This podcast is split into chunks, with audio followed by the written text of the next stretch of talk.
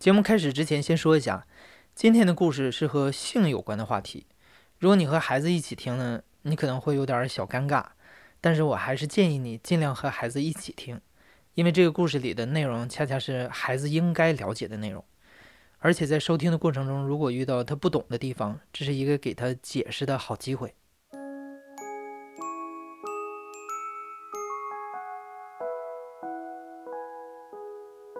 你好，欢迎收听故事 FM，我是艾哲，一个收集故事的人。在这里，我们用你的声音讲述你的故事。每周一、三、五，咱们不见不散。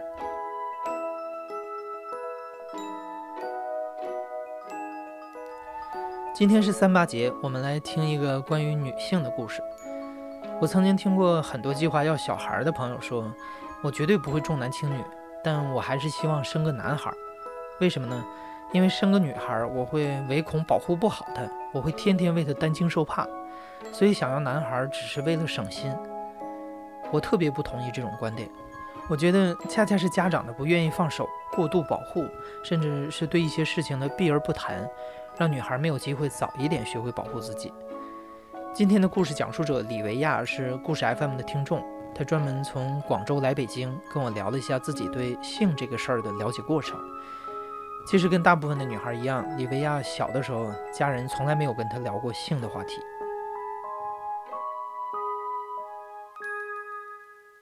我叫李维亚，今年二十七岁，现在在广州工作。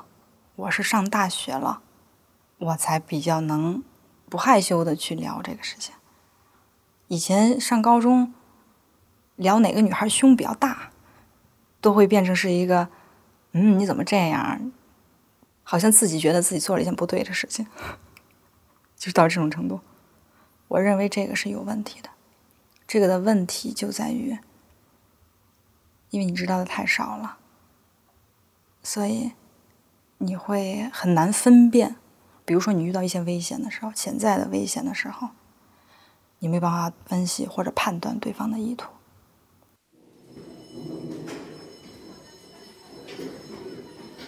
比如说。老师说：“你到我办公室来一趟。”我遇到过这种事情。六年级的时候，当时大家有升学压力嘛？升学压力，小升初，老师会找每个同学去谈话。啊，你这个学科成绩怎么样？我认为这个还挺自然的，我根本就不会往那一方面去想。当时那个老师呢，他已经还有两年就退休了，五十五朝上。我们是他带的。最后的两届学生，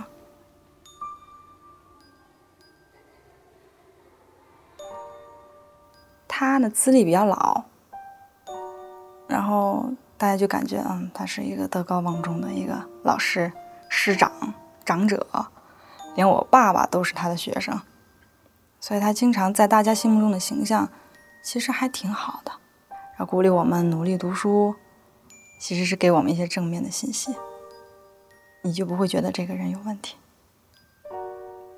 但是有一次，有一次，老师就说：“哎，你过来，我给你到办公室来一下。”我以为可能跟正平常的一样，说你去发一下作业本，你帮老师拿个教具。然后我去了，他那个房间是一个，就是一个单间儿，最里面放了一个单人床，旁边有一个风琴。这边就是他的办公桌，这就是窗，这边就是门。进去之后呢，他就突然那天状态有点怪，就抽烟。然后我就看着他，等他指示我要干什么。他说：“你过来一下。”我就过去了，然后就亲了我一下，就是突然过去，然后抓着你的头，然后就亲了你的脸。当时我是没有办法反应。那个那一瞬间的感觉就是，我觉得叫什么被雷劈了的感觉，嗡的一下。我当时在想，这是这是怎么了？对于一个六年级的小孩，当时我还不知道性是什么，还不知道很多事情，男女之间的事情。我觉得我无法判断这是什么怎么一回事儿。这个是老师喜欢我。亲了我，但是他表对我表达喜爱，但是我很难受，觉得很恐惧，很惶恐。老师就觉察到我情绪不对，他说：“你先回去吧。”然后我就回去了。我不知道这个路上是怎么回去的，但是当时那个感受，这是发生什么事儿了？就是这种感觉。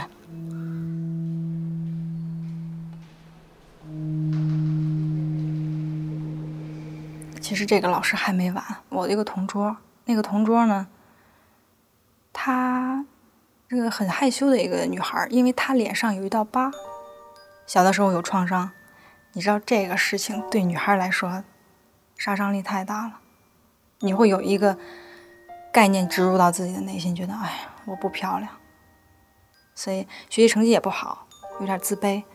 他爸妈是带着他的妹妹出去工作了，他跟他的爷爷奶奶生活在一起。我跟他关系比较好，因为我们是同桌。我觉得他应应该也是跟我说过，明确的说过说。老师亲了，但是我听到这个事儿，我也不知道该怎么回复他。我要告诉你，其实老师也亲了我，我也很害怕，我很难过，我不知道怎么开口说。后来发生的事情还是挺严重的。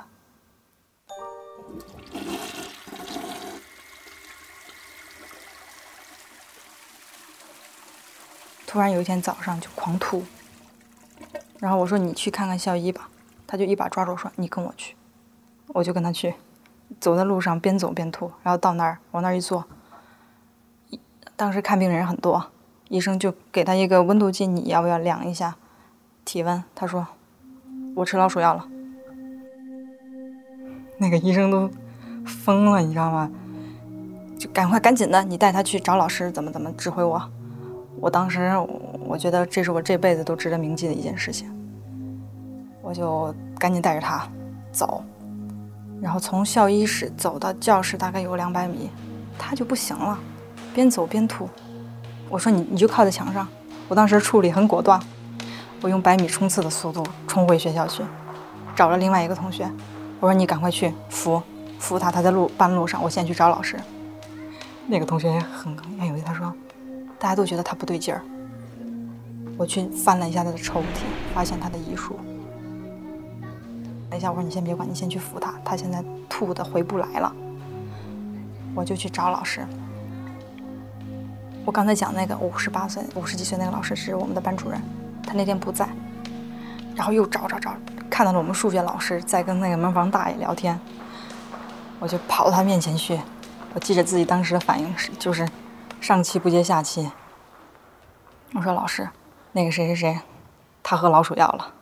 我们那个数学老师非常，当时反应是非常好，非常果断，就直接从椅子上跳起来了，跑到那个校长办公室，跟校长一起开了个摩托车。那两个女孩刚刚好也走到那个校门口，一把把她架到摩托车上，就去医院洗胃。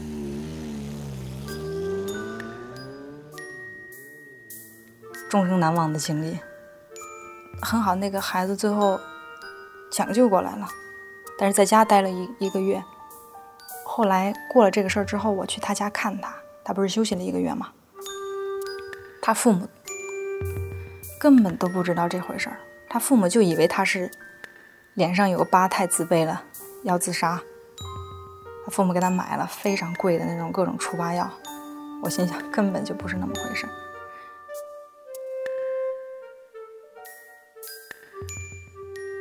嗯，因为你知道，很多我看到的性侵事件，包括最近也有一些大学里面的事件，都是老师叫你去制造一个比较单独的空间，发生一些不好的事情。我也跟朋友讨论，我说为什么这个事儿这么容易出事情？后来我们分享自己的看法，第一点就是，其实缺乏性教育导致我们。对于很多事情，你没有办法有个正确的态度、正确的判断。老师让我去办公室，关上门，会不会有什么 risk，有什么风险？小孩、小学生不知道，连大学生都有点差，证明我们其实大家都做得很不好。过了以后呢，我们上初一，后来知道了一件事情，那个老师，五十岁的那个老师，有一天有同学急急匆匆的跑过来告诉我，你知道吗？有个李老师出车祸了，骑着个摩托车，然后就直接撞到一辆停在路边的卡车上面，动了一个很大的手术，据说是脑壳都要开颅手术。其实我当时心里还是有点 欣慰，人在做天在看那种感觉。这事后我最后一次见到他，是在我们中学里，我就看到一个很瘦弱的老头，全身包得严严实实的。如果不是看到他旁边他老婆扶着他，我根本就不会认为那是他。出了车祸以后，嗯。做了手术，已经变成一个瘦弱的感觉，风一吹就要倒的老头了。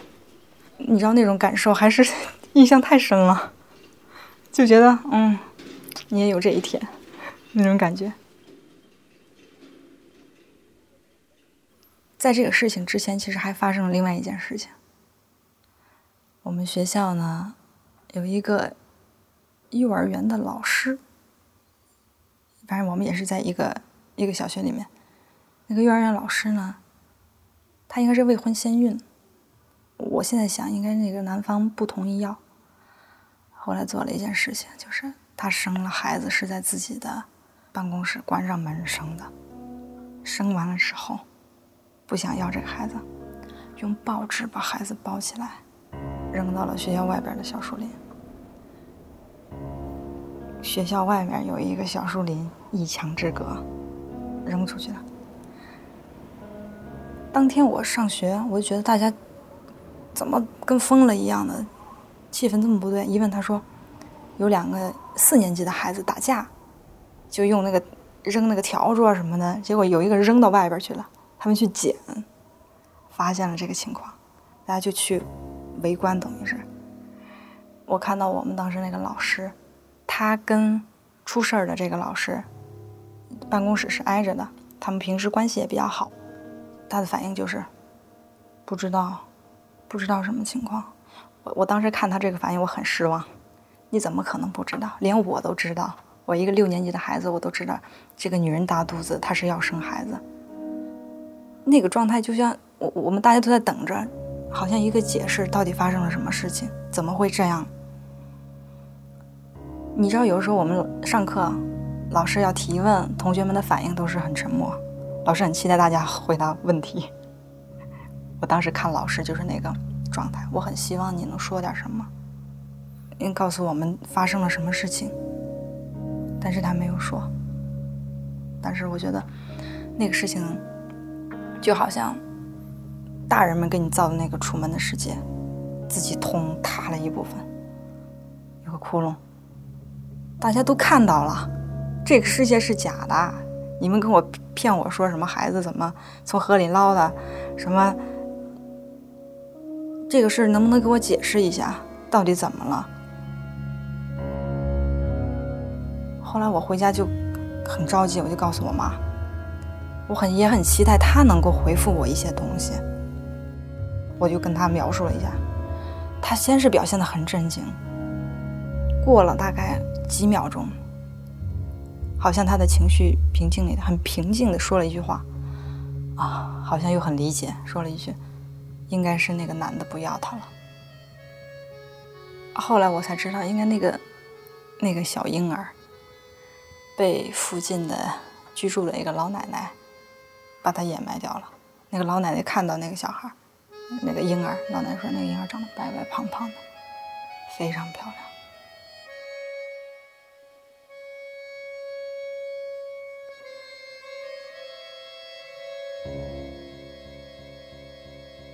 其实，我很小的时候，我就开始问我父母一些问题。几岁我会问他，就是大家都会问的：我是从哪儿来的？孩子是从哪儿生的？他们就是嗯，嘿嘿一笑，永远回答就只有一个，就是嗯，你长大就知道了。我的表姐来例假了，她十三岁。当时我突然觉得家里人好像很紧张，就听他们在讨论，我会问他。来月经是什么？怎什么干嘛了？他们也不好意思。然后我姐还比较直白说：“哎呀，就是以后跟生孩子相关的。我也很好奇，哇，好神奇。然后听到大人们要去买那个卫生巾，我还问他，我可以买吗？他们就哈哈在那笑，然后把这个当成一个笑料。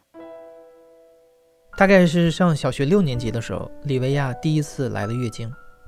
呃，我想想，当时就是，你就觉得哪里不对，它也不痛，但是你就觉得，嗯，就是那个温湿度不一样了。然后就去厕所看到啊，应这应该就是来例假了。但是你知道，父母从来没有跟我提前打过预防针，说什么情况下就是来例假了。然后我早上来的，我我还等了一会儿，一直等到中午。我看我妈在忙这忙那，我在想我要怎么跟你说。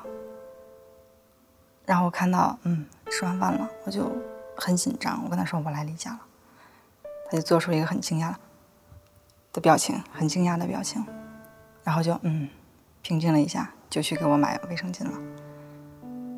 我后来问过他，我说你你为什么会觉得惊讶？他说，因为我是十八岁才来的。他说，我觉得你们现在孩子是不是营养太好了？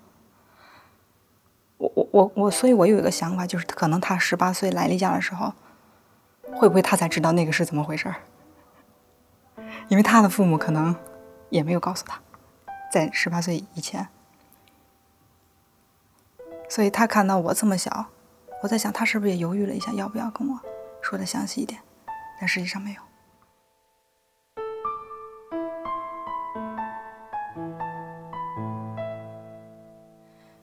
因为这个事情你你对他还不熟悉，你知道他这个东西可能陪伴你要三十几年，但是他前几年的时候，他不像你，可能十八九岁以后你成熟了，他会比较稳定。他刚开始那几年的状态不稳定，他是突然四十天，突然又五十天，突然哦三十天，又正常了，你就在心里很焦虑，再去等一个不知道什么时候会来的一个东西。而且我我当时很害羞，我没有办法，因为也没姐姐什么的，也他们也比我大太多，也不想跟我妈聊，因为我觉得他。你问他什么问题，他老是那种你长大就知道了。如果但凡我妈告诉我，你有什么麻烦或者你觉得哪不舒服，你可以马上来找我，我会帮你的。我会我会压力会小很多。哎，我先跟你讲另外一个东西吧，就是家长们说你长大就知道了，那我是怎么知道的？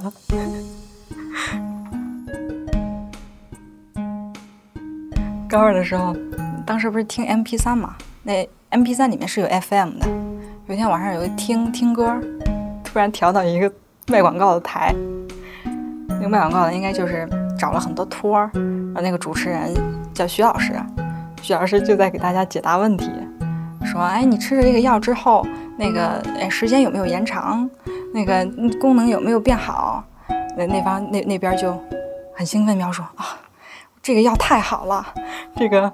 我吃了吃了这个药之后，我老婆啊不停的抓床单儿，然后就那个描述，各种描述，就是时间怎么延长了。我我我当时当时的感受就是，天哪，你们这帮骗子！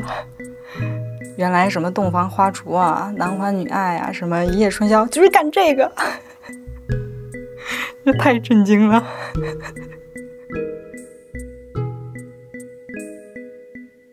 我都跟我男朋友在一起一年多了，我认识他二十三四岁了已经。他问了个问题，我也是震惊了。他说：“哎，你们女孩晚上用夜用是用来接尿吗？”我当时心里想：“我去，这也是个傻。”我我就我当时我稳住情绪，压住情绪，我问他：“你为什么觉得我们女孩晚上用夜用是用来接尿呢？”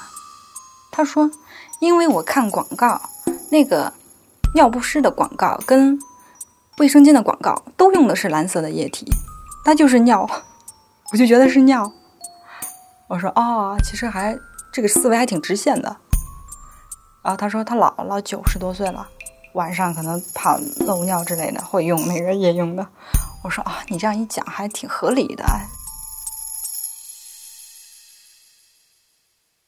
上大学的时候，我还是很害羞。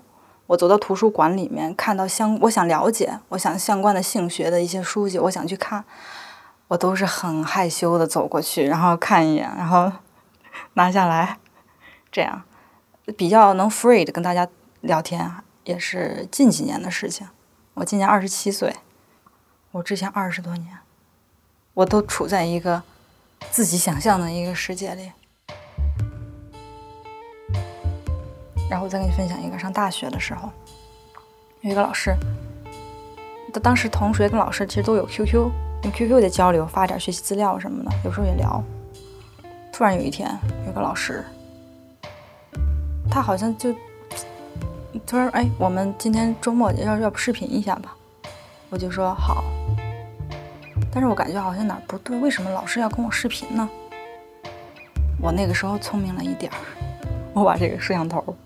它是夹在那个上面的嘛，我把它掰下来。其实他照的不是我，他照的是桌子。然后我一开，发现那个男老师在那边撸。两秒钟关掉，我当时觉得非常恶心，打了几个字：无法容忍，你太让我失望了。那个老师呢，后来就跟我解释，在发信息各种。他解释的那个套路是这样的：虽然老师结婚了，虽然老师已经有孩子了，但是老师还可以喜欢你啊，老师还可以爱你呀。你觉得是不是很套路？这点让我觉得不符合我的价值观。对不起，你走开。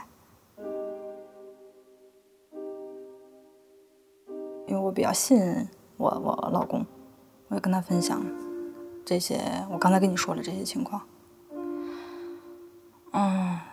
他当时，他当时又问过我一个很好的问题，就是你有没有做些什么事情让他有误会？我说，老师跟我 QQ 聊天，我当然是表现出那种尊师重道的那种感觉啊，谢谢老师，啊啊，您这个，我觉得您今天课讲的特别好，谢谢老师。我认为我我没有给他暗示，就是正常的聊天。之前也也出过类似的新闻，广州《南方日报》那个南方系那个事情，有实习生跟前辈，当时网上就有人在批评他说：“你傻呀，人家都让你去开房了，你不知道要干什么吗？”后来我跟朋友聊，大家就觉得其实还是挺有点能理解，你就是不没办法判断，他又是你的师长，我怎么拒绝你？又不伤你的面子，同时我还还能继续日后跟你交往，以后大家不尴尬。我去还是不去呢？会有这个困惑。老师说：“你今晚跟我吃饭吧，我我给你讲讲这个接下来我们这个要学点什么东西，我们这个论文要往哪儿去，你去吗？你肯定会去，因为但是你能很好的控制。”那那那个过程当中的一些情况吗？你能非常果断的拒绝吗？甚至委婉的在能保护自己，又不伤他面子，大家又不尴尬的情况下，你怎么说这些话？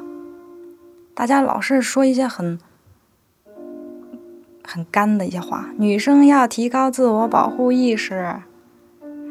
好，怎么做？谁能教教我？我们需要一些方法。当然，这背后就是其实大家还是缺乏性教育，所以我我我会觉得可能我们也需要一个放松一点，大家都放松一点去讨论这个事情，让孩子们也讨论。不仅我们要跟他们讨论，他们自己相互之间也也要讨论。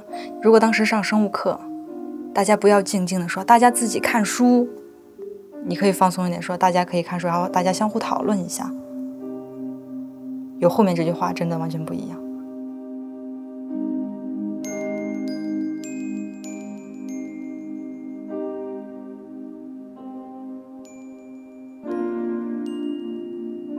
你现在正在收听的是亲历者自述的声音节目故事 FM，我是主播艾哲。本期节目由我制作，声音设计杨帆。你最早开始了解性是怎么一回事儿，是在什么时候？欢迎在留言里和大家聊一聊。感谢你的收听，咱们下期再见。